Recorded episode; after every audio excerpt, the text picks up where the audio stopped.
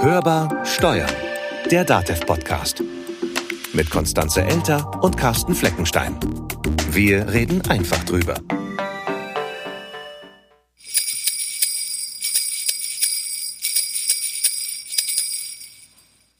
Herzlich willkommen zum Hörbar Steuern Adventskalender. Heute ist der 14.12., damit wieder Zeit, ein Türchen zu öffnen. Genau, das mache ich dann heute mal auf. Naja, dann mach mal.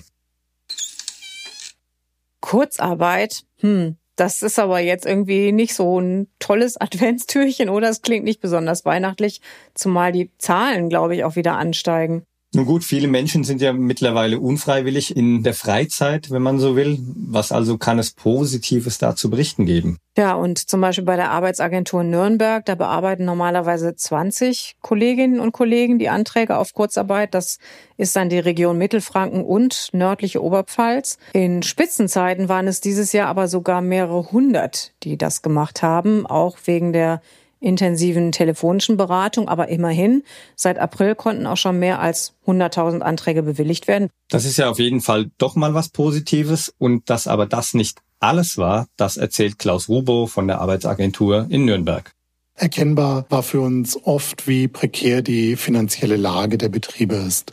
Viele Betriebe werden auch 2021 kurzarbeiten müssen.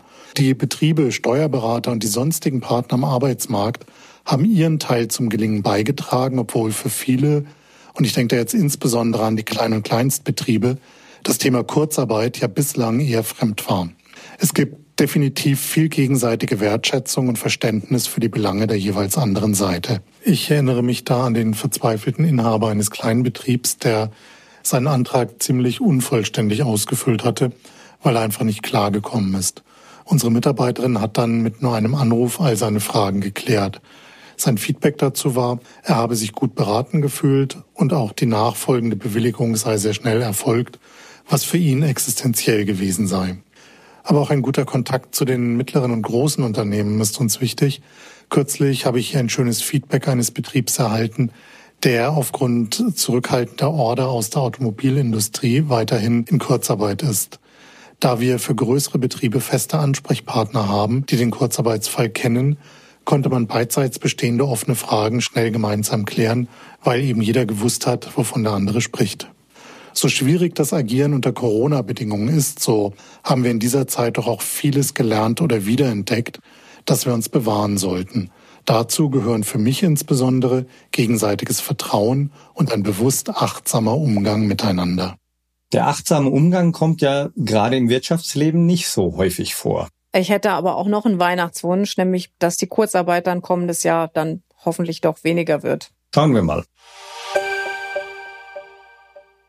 Das war Hörbar Steuern, der DATEV Podcast. Wie immer, wenn es Ihnen gefallen hat, dann abonnieren Sie uns, teilen Sie uns, empfehlen Sie uns weiter.